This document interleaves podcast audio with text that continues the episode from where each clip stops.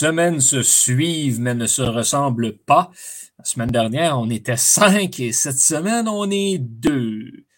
C'est des choses qui arrivent et en plus, ben, le deux, c'est moi-même et Olivier, le nouveau. oui, je veux pas te laisser tout seul, Johan, n'inquiète pas. Je suis pas, euh, je suis pas une personne. Là. toujours là pour t'accompagner. Non, comment tu vas aujourd'hui?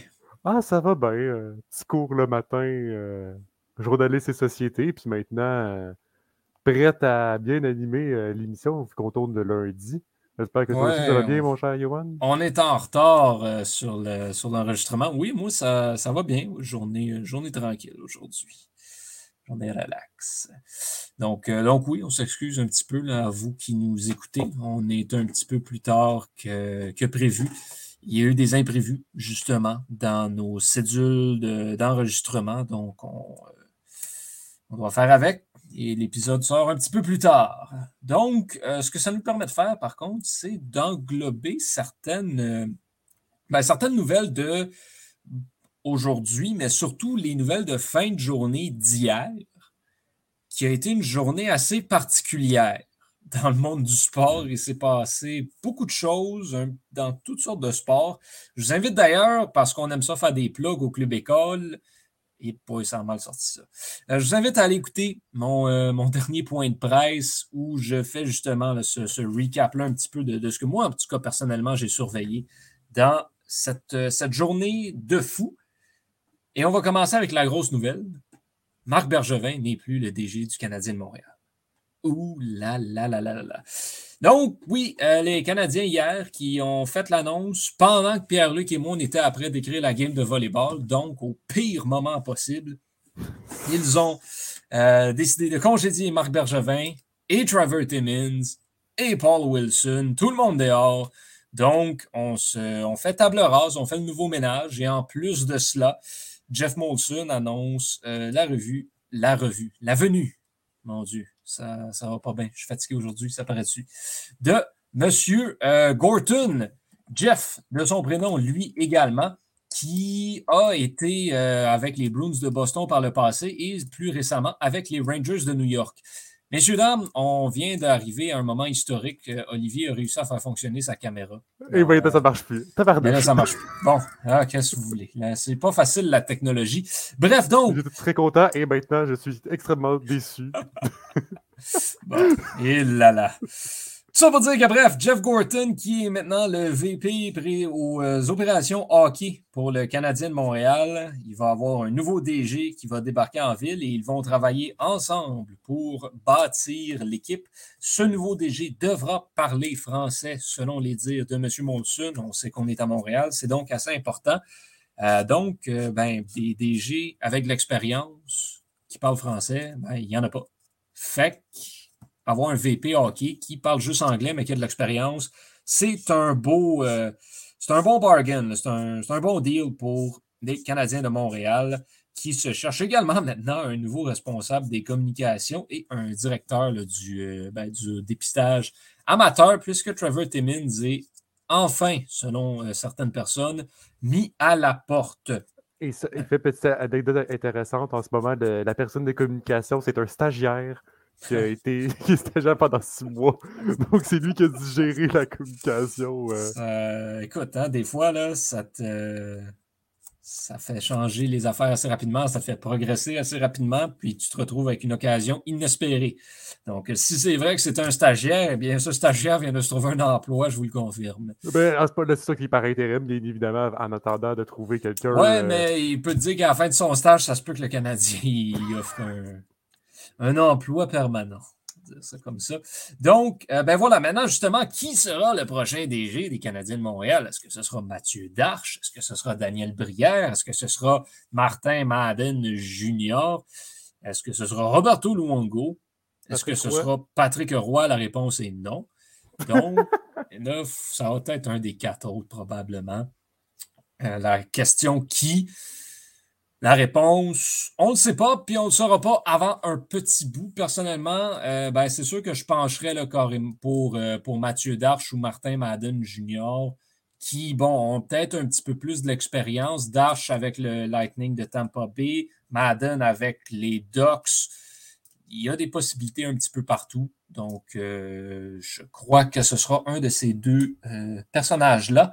Pour Marc Bergevin, eh bien, là, je vous le dis tout de suite, il va se trouver une autre job s'il veut se trouver une autre job. La question, c'est où, mais ce n'est pas les opportunités qui vont manquer dans son cas. Il ne faut pas s'inquiéter. C'est probablement aussi que Marc Bergevin va retourner chez Docs puis il va faire un échange Madden. Euh, parce que déjà de base, les Docs ont Joël Bouchard, on le se rappelle. Oui. Donc, ça pourrait être une option euh, d'aller chercher Marc Bergevin pour eux euh, qui ont renvoyé Madden, c'est ça? Ouais. Ben, c'est sûr que, bon, là, ils ont Martin Madden Jr., mais ils ont surtout, ils, se sont, ils ont plus de DG parce que Bob Murray n'est plus là. Alors, ça va prendre quelqu'un. Est-ce que ça va être Marc Bergevin? Ça pourrait très bien l'être. Ça pourrait être Martin Madden carrément là-bas. Euh, bon, il y a les Blackhawks de Chicago aussi qui n'ont plus de DG. On connaît l'affinité que l'organisation a avec Bergevin. Il y a euh, six mois, je vous aurais dit que si Marc Bergevin allait DG d'une autre équipe, c'était Chicago. Aujourd'hui, avec ce qu'on sait, je vous confirme que ça n'arrivera pas. Euh, parce qu'ils ne vont pas ramener quelqu'un qui était au sein de l'organisation en 2010. Ce serait se tirer dans le pied, carrément. Alors, voilà où on en est euh, dans le cadre euh, des Canadiens. Et aussi, il ne faut pas oublier Daniel Brière, selon ce que qu'on se fait dire, c'est qu'il est très haut dans la liste des choix à être pris. Mais est-ce ben, que ce serait vraiment.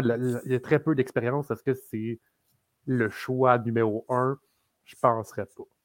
Moi non plus, mais c'est sûr, voilà. D'après moi, ça se joue là, entre Darch, Madden et Brière. Encore une fois, ce ne sont que des suppositions. Je n'ai pas plus d'informations que vous. C'est mon humble opinion, mais c'est à ça que ça sert Retour en force, donner son opinion sur des sujets d'actualité. Donc, euh, voilà ce qu'il en est pour le Canadien. Excusez-moi, pardon. Et Marc Bergevin.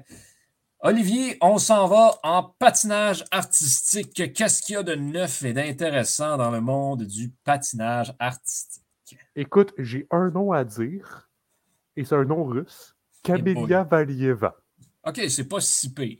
C'est pas si pire à prononcer déjà de, base. C'est une jeune russe, je dis, euh, elle a 15 ans. OK. Et elle a, elle a décidé pas faire un record du monde. En effet, les trois d'un coup. Bon. Trois records du monde, d'un coup de même. Moi, je me casse pas le bicycle. Il n'y en a pas de problème. Donc, meilleur record du monde pour le meilleur score, meilleur record du monde, record du monde pour le meilleur programme court, record du monde pour le meilleur score, libre. Euh, elle termine bien évidemment à la première place. 272 points. C'est passer à au Rostel Cup à Sochi.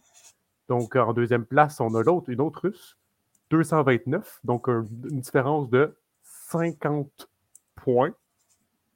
J'ai juste à le mentionner. C'est énorme. Impressionnant. et c'est vraiment fait impressionnant pour toi, Johan. Si tu, la comprends, si tu prends la compétition chez les messieurs, elle bat tous les gars. Bien. Euh, donc, c'est hyper impressionnant. Cette année, si tu prends son score, son meilleur score, elle finit cinquième chez les gars, sixième chez les gars. C'est incroyable pour son âge. Cette mhm. jeune-là progresse à un rythme fou. Et là, vous allez me demander pourquoi ça marche aussi bien, cette jeune-là. C'est parce qu'elle a atterri un quadruple. C'est tout simplement ça. Aucune fille est capable d'atterrir aucune fille est capable d'atterrir un quadruple. Tandis qu'elle, elle le fait comme si ne rien n'était. Donc, c'est sûr que ça va l'avantager énormément d'aller chercher beaucoup plus de points. Euh, donc, c'est vraiment l'une des filles à, regarder pour les Jeux olympiques euh, mm-hmm. de, de Beijing. C'est probablement la médaille d'or. Ouais, puis 15 ans, c'est jeune, là. Ben, mais c'est n'importe quoi. Ben, c'est assez spécial, mais surtout dans. Surtout, bon, en tout cas, tu me corrigeras si je me trompe, mais tu sais, le, patinage artistique, c'est pas là où la moyenne d'âge, où on va avoir une moyenne d'âge particulièrement basse des compétitions. Je te dirais que si on compare ça avec la gymnastique artistique, ouais, où à 17 ans, t'es es trop vieille, là. C'est pas ben, ça le patinage artistique. Je te dirais que ça dépend je veux dire, en, danse ou chez les messieurs, ça prend du temps avant de se développer puis de, mettons, d'avoir vraiment une bonne, une bonne chimie ou avoir des bons mm-hmm. pointages. Euh, chez les filles, très souvent, ça peut être plus jeune. On peut penser à des filles de 17 ans qui sont médaillées d'or olympique, mais 15 ans, c'est vraiment improbable. on sait, ne sait pas d'où est-ce qu'elle sort. bien évidemment, elle est russe, fait que ça, ça, sort comme ça. Si tu prends cette année le score qu'elle a, je pense que la deuxième qui a le meilleur score, elle a comme 30 points derrière. c'est vraiment. Non, non, c'est vraiment, elle domine la ligue chez les dames. C'est n'importe quoi.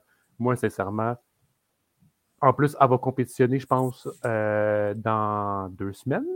Elle compétitionne dans deux semaines à Osaka s'il y a une compétition. Mm-hmm. Là, en ce moment, on est avec le variant Omicron, euh, on n'est pas sûr. Le Japon ferme ses frontières le 30 novembre. Fait qu'ils disent que le, gouvernement japonais dit qu'il va en avoir cette, il va avoir cette compétition-là, mais pas sûr.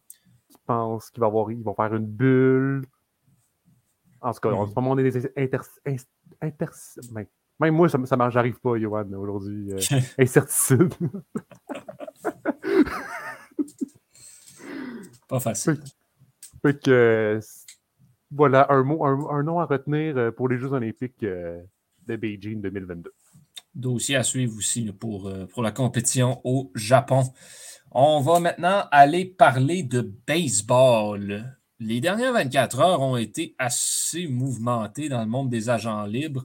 Il faut comprendre qu'on approche du 1er décembre, date à laquelle il y aura arrêt de travail pour renégocier la, Convention collective de la MLB, donc plusieurs joueurs voulaient signer leur contrat avant. Et euh, ben, on en a eu beaucoup des signatures, beaucoup, beaucoup, beaucoup. Et même depuis que j'ai enregistré le point de presse cet après-midi, ça a bougé. Donc, on a des mises à jour assez intéressantes euh, de ce côté-là. On a, premièrement, si on va regarder du côté des Blue Jays de Toronto, ben, après avoir perdu Steven Matz, les Blue Jays ont perdu leurs deux gros agents libres euh, qu'ils se devaient de re-signer en Marcus Simeon, qui est allé signer avec les Rangers du Texas, et Robbie Ray, qui, surprise, a pris la direction de Seattle. Euh, ça, je vais vous avouer, je ne l'ai jamais vu venir. Je m'attendais à ce que Ray débarque avec une équipe euh, qui, allait, qui voulait miser gros justement sur l'apport des lanceurs partants. On pouvait penser aux Angels de Los Angeles notamment, qui, ben là, ont perdu la course à Kevin Gossman, ont perdu la course à Robbie Ray, ont perdu la course à Max Scherzer. Il en reste moins qu'il en restait pour les pauvres Angels. Donc, ce sera assez difficile de ce côté-là. Kevin Gossman, ben justement, ben là, lui, c'était la police d'assurance des Blue Jays qui euh, l'ont signé euh, hier. Donc, gros, grosse signature pour les Jays, qui là, mine de rien, se retrouvent avec une rotation de partant assez intéressante, avec Berrios qui a prolongé également, euh, Ryu qui est sur ses derniers milles, mais peut donner du bon baseball, puis on a les jeunes Manoa et Pearson qui seront à surveiller, et ça, c'est une rotation qui va être la même à part Ryu pour les quatre prochaines années. C'est quelque chose d'assez intéressant. Maintenant, par contre, euh, il faut quelqu'un pour remplacer Simeon. Donc, où est-ce que les Blue Jays vont aller regarder euh, après ne pas avoir signé euh, ni Simeon ni Ray? Ben là, il reste peut-être un petit peu plus d'argent que ce qu'on pensait. Donc, peut-être qu'on va aller dépenser plus de ce côté-là. Sinon, ailleurs, ben voilà, Max Scherzer signe avec les Mets de New York au grand plaisir de Thomas, qui n'est pas là aujourd'hui pour dire que les Mets sont maintenant la meilleure rotation du baseball majeur, ce que je ne suis pas prêt à affirmer parce que ça dépend si Marcus Stroman prolonge avec les Mets ou pas. Euh, je dirais que Taiwan Walker, c'est un bon lanceur, mais c'est un lanceur correct. C'est sûr que DeGrom et Scherzer, par contre, c'est assez impressionnant comme début de, euh, rotation. Ce sera donc à surveiller. Euh, les Rangers ont été également actifs. Ils ont été chercher Corey Seager. Ça, c'est le premier euh, de la gang d'arrêt court important qui euh, signe un contrat avec les Rangers. Donc, Semyon jouera probablement au deuxième but, encore une fois, cette saison. Euh, donc, les Rangers qui, là, ben, dépensent beaucoup d'argent. Et je veux vous avouer je suis pas trop certain pourquoi. Euh, c'est un petit peu champ gauche. Là, ils sont sortis de nulle part. Oui, on savait qu'ils voulaient dépenser, mais pas à ce point-là. Ils sont présentement l'équipe qui a dépensé le plus d'argent par à peu près 300 millions de dollars dans, les, dans les derniers jours. Donc, c'est assez surprenant de ce côté-là. Il y a d'autres équipes quand même qu'il faut avoir à l'œil d'ici à mercredi. On pense aux Marlins, on pense aux Angels encore une fois, et on pense surtout aux Yankees faut pas compter euh, les Tigers comme, euh, comme battus non plus. On sait qu'ils veulent dépenser beaucoup, eux également. Puis dans les dossiers qu'il reste à euh, noter, ben, c'est le dossier des arrêts courts. Est-ce qu'il y en a qui vont signer avant la date du 1er décembre? Carlos Correa, Trevor Story, Javier Baez sont tous sans contrat. Donc, ce sera assez important euh, de surveiller ces dossiers-là. Euh, encore une fois, je fais juste regarder 30 secondes mon Twitter si on n'a pas eu d'autres signatures dans les dernières euh, minutes. Non, on n'a rien, on est correct. et j'imagine, avec cette signature-là, la nouvelle signature des Blue Jays, les Blue Jays vont être une équipe plus forte comparée à l'année passée. Ben écoute, je te dirais que pour l'instant, ça devrait logiquement se maintenir. Et même encore une fois, ils vont être moins bons. Si on regarde, c'est ça qui est triste, c'est que les Blue Jays auraient pu frapper un immense coup en gardant Semyon et Ray. Là, par contre, tu perds Marcus Semyon qui a fini troisième au vote de joueur par excellence. Tu perds Robbie Ray qui a gagné le Cy Young. Tu ajoutes Kevin Gossman qui a connu une bonne saison il, faut que les Blue Jays dépensent. Parce que là, as, bon, ils ont signé Yimi Garcia aussi pour, pour les releveurs. Le côté lanceur est réglé chez les Blue Jays. Maintenant, ça te prend quelqu'un qui va remplacer Semien, tant offensivement que défensivement. Et ça, c'est pas fait. Et je ne sais pas si les Blue Jays vont trouver quelqu'un pour faire ça. Donc, va on, arrive à la dernière, on arrive à la dernière minute surtout, fait qu'il faudra que Ouais, ben après ça, c'est sûr que ceux qui ne signent pas vont, être, vont pouvoir signer dans trois mois quand le lockout va être fini. Mais à beaucoup d'argent. Il y a des équipes qui vont dépenser plus. Puis le joueur que les Blue Jays cherchent, le problème aussi, c'est qu'il n'existe pas vraiment au point de vue euh, des agents libres. Il va falloir aller le chercher par voie de transaction. Puis ça, c'est pas vraiment une option envisageable. À moins que, ben là, il faudrait que tu signes un gars justement comme Correa ou comme Baez. Mais ça, ça implique d'avoir Baez ou Beau Bichette qui joue au deuxième but. Baez pourrait jouer au deuxième but. Fait qu'est-ce que c'est l'option qu'on va viser? Honnêtement, je ne crois pas. Parce que les Blue Jays veulent dépenser, mais pas à ce point-là. Là, tu t'en vas dans une guerre de qui dépense le plus avec les Mets et les Yankees. Ils ne gagneront pas. Donc, pas le début de saison morte idéal pour les Blue Jays, mais ça pourrait être vraiment pire. Il euh, faut mentionner quand même aussi là, que puisqu'ils avaient soumis des offres qualificatives à Marcus Simeon et Robbie Ray, ben, ils vont obtenir un choix au repêchage en compensation. Par contre, ils n'ont pas besoin d'en donner aux Giants, euh, vu que Gossman avait déjà reçu une offre qualificative plus tôt dans sa carrière. Donc, ben, les Blue Jays empochent quand même deux choix au repêchage, ce qui peut être intéressant, mais dans leur situation, on doit avoir une mentalité de gagner maintenant et pas d'essayer de faire le plein de choix au repêchage. Donc, autre dossier à suivre, les Blue Jays de Toronto. Euh, Champions League maintenant, parce que ce ne serait pas un épisode de retour en force si on ne parlait pas un petit peu de soccer. Et pendant que West Ham ne fait rien, euh, bon, ils ne sont pas en Champions League, mais euh, ben, c'est justement l'occasion d'aller parler de d'autres équipes. Olivier, tu veux notamment parler de Manchester United qui vient d'en passer une petite vite à tout le monde. Ah, ben, il vient d'en passer une petite vite, il vient de se qualifier en huitième de finale. On salue bien évidemment Étienne qui est en train d'ouvrir sa bouteille de champagne. Victoire de 2-0 euh, à Manchester United euh, face au Villarreal. Donc, en même temps, Manchester United, c'était pas un très gros groupe. On doit se l'avouer avec Villarreal, Atalanta puis Young Boys. Ils l'ont eu un petit peu plus facile euh, comparé à, d'autres équipes. On pense notamment au, Paris Saint-Germain. donc, victoire et qualification pour les huitièmes de finale. Après, ça va rester à déterminer s'ils vont être premiers ou deuxième. En ce moment, ils sont à 10 points. Villarreal est à 7 points. Ça va dépendre de, la dernière journée, parce qu'on vient de finir la cinquième journée. sinon, grosse, non, sinon, aussi, petit, fait assez drôle, Bayern a remporté contre Dynamo Kiev sous la neige. Donc, petit conseil à vous, équipe canadienne, si vous jouez contre les One Whisky, mettez-le pas à Edmonton, la game. Sinon, vous allez, vous allez le regretter, pas comme les Mexicains, pas comme ce qui est arrivé aux Mexicains. Donc, sinon, euh, autre... Pardon?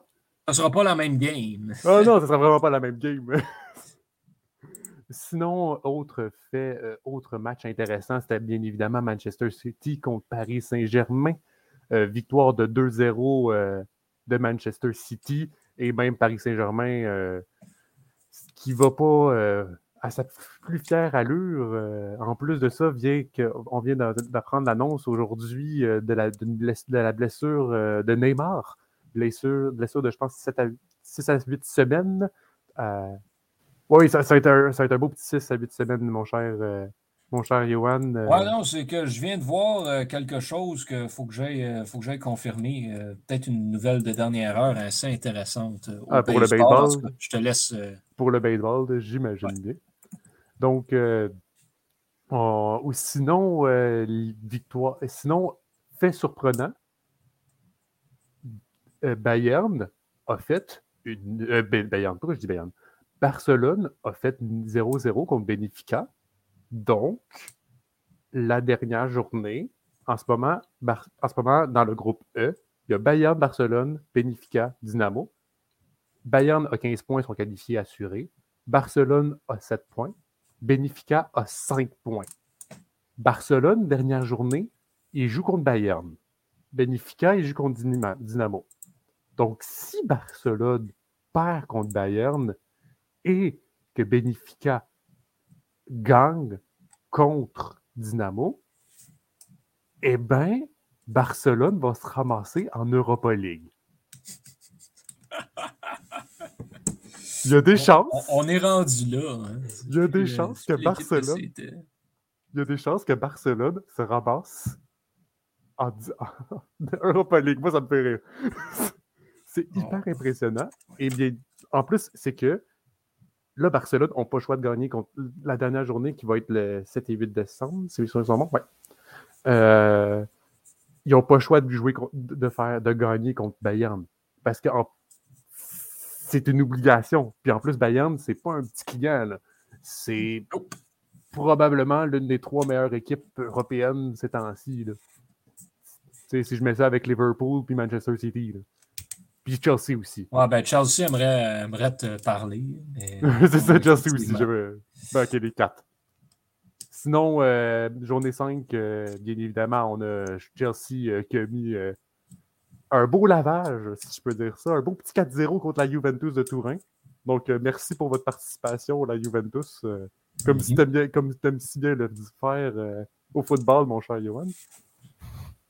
Absolument. Et donc, la dernière journée va être vraiment décisive, surtout dans le groupe G, où est-ce que le groupe G, c'est Lille, Strasbourg, Séville, Wolfsburg.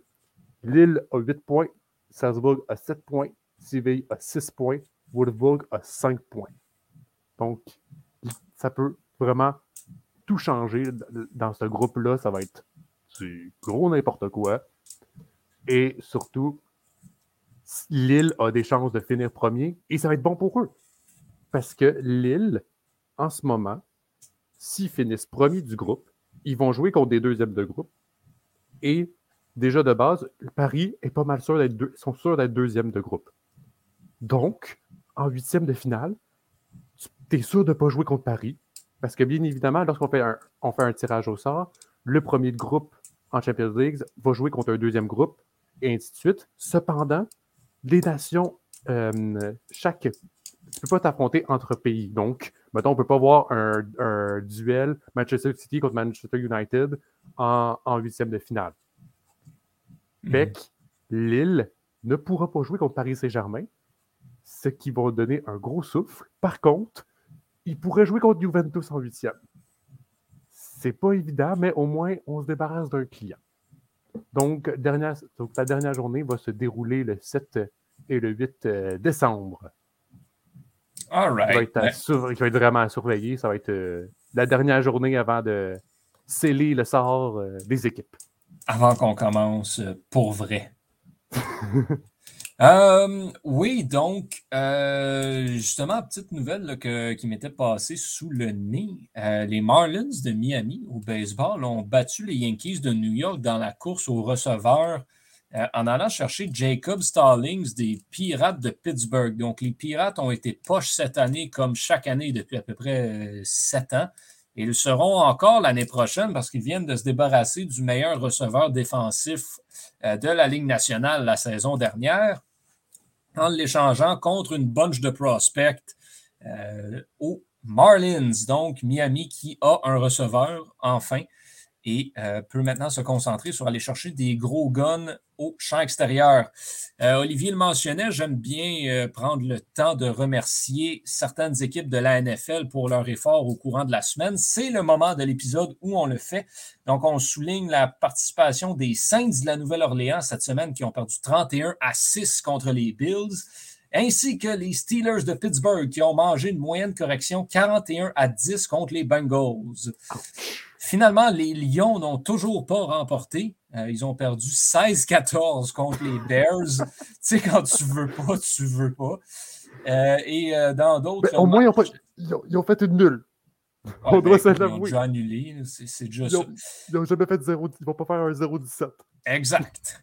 Dans un autre match série, les Raiders l'ont emporté 36-33 en prolongation contre les Cowboys de Dallas. C'est, je crois, tout ce qu'il y a à surveiller cette semaine dans la NFL. Bon, mis à part les, les, Patriots qui n'arrêtent pas de gagner depuis un certain temps, ça va bien pour, pour les Patriots, qui là sont sur une séquence de 1, 2, 3, 4, 5, 6 victoires consécutives. 7 euh, victoires à leurs 8 derniers matchs. Bref, ça va euh, très bien pour les Patriots.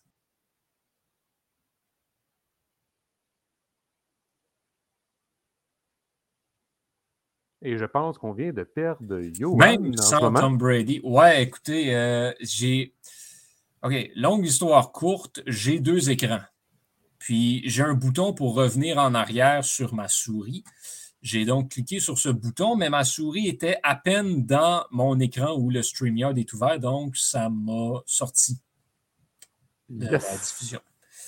Bref, là, on est correct. Euh, donc, c'est, euh, la journée des problèmes. c'est vraiment pas facile, la technologie, et enregistrer un podcast le soir. Faites, faites pas ça. Hum, qu'est-ce qu'on a ensuite? Bon, ben ça, c'est ce qui faisait le tour de la NFL. Vincent n'est pas là pour en parler. Euh, fait ben, je sais aussi qu'il y a une victoire des Packers qui est quand même assez impressionnante contre les Rams. C'est pas n'importe, n'importe quoi. 36-28. Euh, oui. Pas euh, n'importe quelle victoire. C'est quand même, quand même bien le mentionner. Ça se, mentionne certainement. Euh, au niveau du basket, on va aller voir s'il s'est passé quelque chose d'intéressant. Je m'improvise, Vincent. Les Warriors ont battu les Clippers 105 à 90. Euh, est-ce qu'il y a eu un blowout? Moi, c'est ça qui m'intéresse. Cavaliers 105 euh, contre Magic 92. Bof. Les 7 victoires de suite des Bucks. Ah bon, voilà, ça c'est intéressant. Ça, c'est le genre de choses qu'on aime savoir. 114 pour les Pacers, 97 pour les Raptors. les, les, les, Suns, je le mentionner, 16 victoires de suite. OK. Bon, ça va bien. Ça n'arrête pas. Et là, ils jouent contre ah. Warriors demain en plus. Mm-hmm. Donc, ça va être vraiment intéressant de voir euh, cette rencontre-là demain à 10h, euh, heure de l'Est.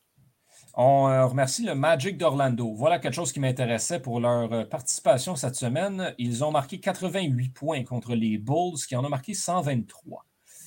Pendant ce temps, les Hawks ont battu les Grizzlies 132 à 100. Au niveau du classement, on a les Nets, le Heat et les Wizards dans, euh, dans l'Est, avec justement les Bucks qui rattrapent tout le monde grâce à une séquence de 7 victoires.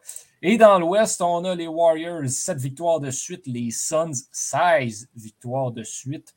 Oh boy, c'est assez impressionnant. Le Jazz suit ensuite à la troisième place et est euh, sur une séquence de une victoire. Donc, a gagné son dernier match. Voilà, le Magic, 6 euh, défaites de suite, ça va pas bien. Bref, je suis vraiment pas fait pour parler de basketball. Alors, on va parler de curling. Ça fait longtemps ah, qu'on a parlé de curling à retour en force. La dernière fois, ensuite, c'était pour le tournoi des cœurs Scotties et le Briar de l'année passée. Donc, ça fait un moyen bout. Euh, c'était le tournoi des pour les qualifications olympiques de Team Canada cette semaine. Et euh, ben, le Canada enverra son alignement d'étoiles à Pékin. Jennifer Jones chez les femmes, Brad Gouchou chez les hommes. Deux euh, expérimentés, deux, deux, étoiles en fait. C'est tant qu'à moi la meilleure curleuse et le meilleur curleur au Canada. Donc, talent pour talent, ce sont les meilleurs. Ils vont les représenter la feuille d'érable sur la scène internationale. C'est donc dire que le Canada a des chances de médaille, mais encore là, peu importe qui le Canada envoie, ils ont une chance de médaille parce que le curling, on connaît ça. Donc, ça, ce sera intéressant à surveiller. Euh, Gouchou, euh, il y avait quand même un défi assez intéressant dans la finale euh, contre, contre l'autre Brad, Brad Jacobs. bon, les finales des deux côtés ont été correctes, mais sans plus. Puis ça a été à l'image du tournoi au grand complet. Il n'y a, pas eu de de, si grosse surprise, puis il n'y a pas eu de match ridiculement enlevant, mais on a eu du bon curling tout au long de la semaine. Ça met la table euh, de belle manière pour, le, tournoi olympique qui, bon, s'en vient quand même assez rapidement. Donc, c'est le fun de savoir que ben, les meilleurs athlètes du Canada ont les, euh, sont en grande forme. Peut-être un petit peu déçu, par contre, honnêtement, de la performance euh, de Rachel Oman et Kevin Coe tant chez les femmes que chez les hommes. J'aurais aimé ça les voir remporter peut-être euh, un petit peu plus de matchs, peut-être, euh, bon, se rendre en finale, ça aurait pu être intéressant. Euh, chez les femmes, Jones-Fleury, c'était peut-être pas le match-up du siècle, mais Fleury a quand même donné du fil à retordre à Jennifer Jones, donc on, on, a apprécié le spectacle de ce côté-là, donc je voulais juste le mentionner rapidement. Jennifer Jones et Brad Gouchou qui vont représenter le Canada aux Olympiques. Et est-ce que, je te pose une question de même, est-ce que j'imagine il y a le mix aussi qui. Parce que, parce que normalement, ils font, il y a du mix, euh, un homme, une fille, euh, aux Olympiques de 2022? Non, aux Olympiques de l'année passée, il était là, aux Olympiques, le mix. À moins que, je ne sais pas, peut-être en 2022, ils vont pas, il n'y en, aura pas, mais normalement, en 2018, dans mes souvenirs, il y en avait. Désolé d'avoir posé. Il y a eu les doubles mixtes, euh, effectivement, en 2018. Euh, il va l'avoir en 2022. J'imagine les qualifications vont être prochainement. Euh, on va aller voir ça tout de suite. Voir c'est quand. Euh, écoute, là, tu m'en poses une colle assez intéressante parce que je me demande, honnêtement, hein, si ce ne sera pas. Euh, ouais. Je, écoute, il faudrait que je fasse plus de recherches, mais je me demande si ce ne sera pas juste les deux ensemble.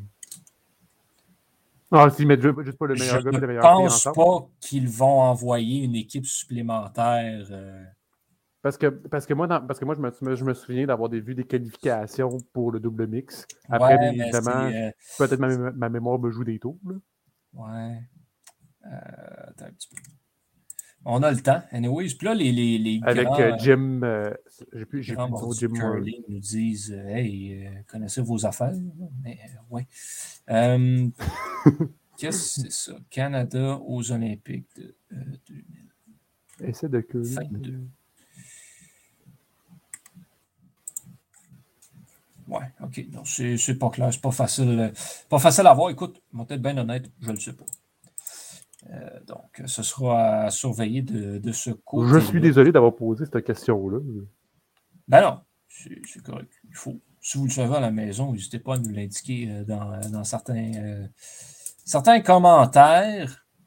Mais ouais, écoute, j'ai le goût de te dire que d'après moi, ouais, OK, Ouais. Ouais, c'est ça. OK, non, parce que c'était John Morris puis euh, Caitlin Laws. Ouais, OK, fait que ça se peut. Ouais, c'était John Morris, c'est ça? Ouais, ouais, ouais. OK, ben écoute, euh, l'équipe n'est pas formée d'abord. En tout cas, pas encore. Dossier à suivre. Encore une fois, il me semble qu'on en a beaucoup aujourd'hui. Bref, Curly Mix. On va suivre, on va suivre ça. Olivier, as-tu autre chose dont tu voulais parler? Euh. Tu m'en poses une autre bonne. Est-ce que Manchester United. Si tu n'as rien d'autre à dire, c'est parfait. C'est juste parce qu'on a le temps. Donc, si tu voulais glisser un mot sur quelque chose, tu pouvais. Moi, je vais me permettre de le faire. Je vais souligner le. Ben, en fait, envoyer mes, euh, mes, pensées à la famille Williams qui a perdu euh, Frank Williams, le fondateur de l'écurie Williams, l'ancien euh, l'ancien chef de cette écurie-là, un des grands du monde de la Formule 1, qui a vraiment été absolument incroyable dans son implication. C'est un homme qui a dévoué sa vie carrément à ce sport et à cette écurie. Il sera, on va s'ennuyer de lui, et euh, ben, comme j'ai mentionné plus tôt aujourd'hui, comme beaucoup de monde, j'ai été là, revoir euh, par pure nostalgie la vidéo de quelques temps où il euh, joignait Lewis Hamilton pour aller faire deux tours de, de, Silverstone, le circuit du Grand Prix de Grande-Bretagne. Vraiment une vidéo qui fait qui amène la larme à l'œil, si on peut dire ça, comme ça. Donc, je vous invite à aller regarder ça si jamais vous avez le temps prochainement. Donc euh, voilà, qu'il, euh, on lui souhaite qu'il repose en paix. Sire Frank Williams. Très triste de cette nouvelle. Euh, c'est vraiment un, coup de tonnerre. je pense que ça s'est passé, ça s'est passé en plein milieu de semaine. personne ne s'attendait à ça. Puis, ah, d'accord. C'était une nouvelle assez triste Ouais, une grosse nouvelle. Bon, fallait s'y attendre. Bon, il avait 79 ans. Il était, bon, depuis son accident, il était quasiment paralysé de, tout le corps. Il allait, il fonctionnait plus vraiment, mais il restait là avec sa tête et tout. Il restait impliqué même en étant incapacité. Il continuait de se dévouer pour la cause. Donc, euh, voilà. Chapeau à Frank Williams. Et aussi, on fête euh, le lundi 29 novembre, on fête aussi les un an de Romain Grosjean avec son accident. ça, c'est un, anniversaire un petit peu moins le fun. Euh, ça, avec son terrible accident. Euh, ça fait un an cet accident-là et ce sauvetage, comment il s'est sauvé la vie quasiment par lui-même et par toute l'équipe qui a eu à Bahreïn dans enflammé cette voiture qui était enflammée, qui, est tellement tombée en feu. Euh. C'est de loin un des pays que j'ai vu. Euh. Ah non, moi je l'ai vu littéralement à la télé, puis ça m'a ça m'a choqué. Euh. C'est pas, c'était pas beau. Ça fait peur, mettons.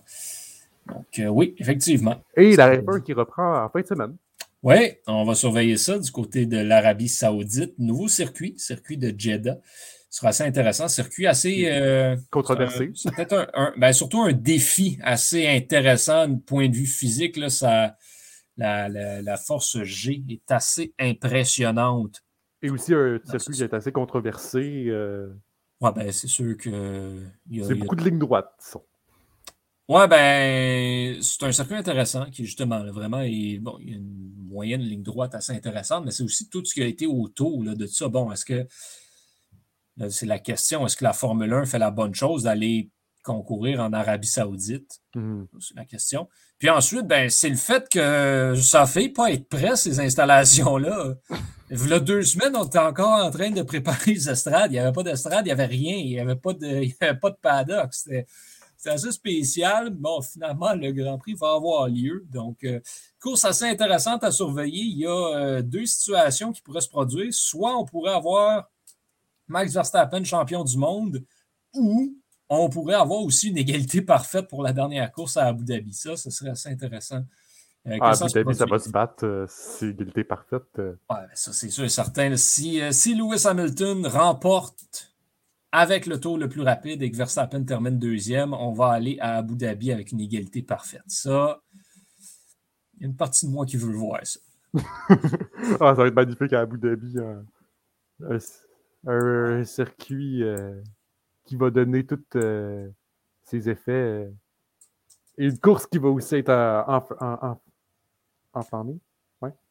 Ouais, ben, on, on, essaie depuis un an maintenant de ne pas dire enflammé lorsqu'on parle d'une course de Formule 1. Oui, c'est vrai. Ah ouais, ok, ouais, j'avoue. C'est pas... aujourd'hui l'épisode. Oh là là. Bon, c'est une blague. Mais euh, bref, oui, voilà, on va surveiller ça, la Formule 1. Est-ce que vous pouvez compter sur moi pour euh, vous revenir sur cette course la semaine prochaine? Absolument, parce que ben, j'ai fini le volleyball euh, pour la période des fêtes avec une victoire des citadins hier contre l'Université Sherbrooke. Talent pour talent, la meilleure équipe de volleyball féminin au Québec, c'est Lucam qui Donc, voilà, c'était tout pour cet épisode de Retour en force, qui a quand même duré 40 minutes à deux. C'est pas rien. Olivier, merci beaucoup pour ta participation. Merci, à vous à la maison. Et euh, ben, je vous dis à la semaine prochaine. Portez-vous bien. Faites attention à vous là, avec la neige et tout. J'espère que vous avez vos pneus d'hiver. Il faut faire attention sur les routes et euh, ben, faire attention tout court. Il fait froid. Habillez-vous. Puis ayez du fun. Salut tout le monde.